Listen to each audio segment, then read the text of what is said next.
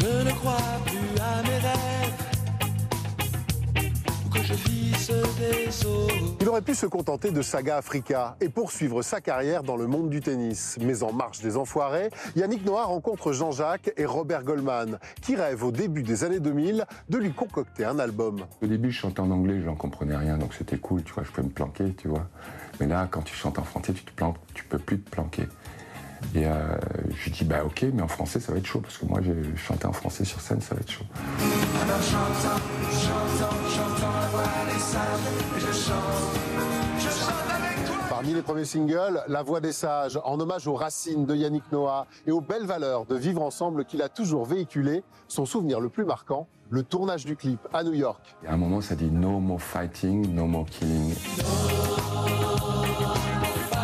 Et on a décidé de faire cette image-là quand je chante le refrain devant les Twin Towers. La chanson, elle est sortie euh, en août et début septembre, il n'y a plus de tour. C'était incroyable. Donc la voix des sages, pour moi, c'est.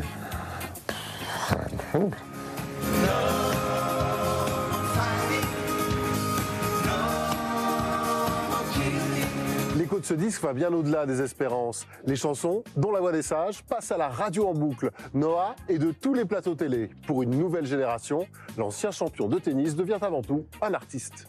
Tu fais l'album précédent, t'en vends 8000. Et cet album, t'en vends un million et demi, quoi. C'est pas pareil. Quand tu passes des MJC euh, au Zénith, ouais. Là, c'est autre chose. Là, c'est plus. euh, on va voir la curiosité, on va aller voir le joueur tennis, comment il chante, pas il chante pas mal.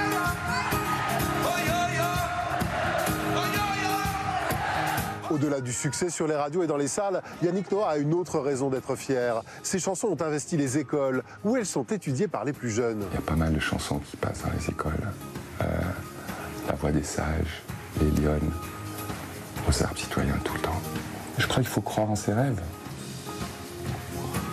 Il faut croire en ses rêves. Rêve devenu réalité avec cette carrière musicale des années après Roland Garros et un partage qui se poursuit sur scène lors des concerts.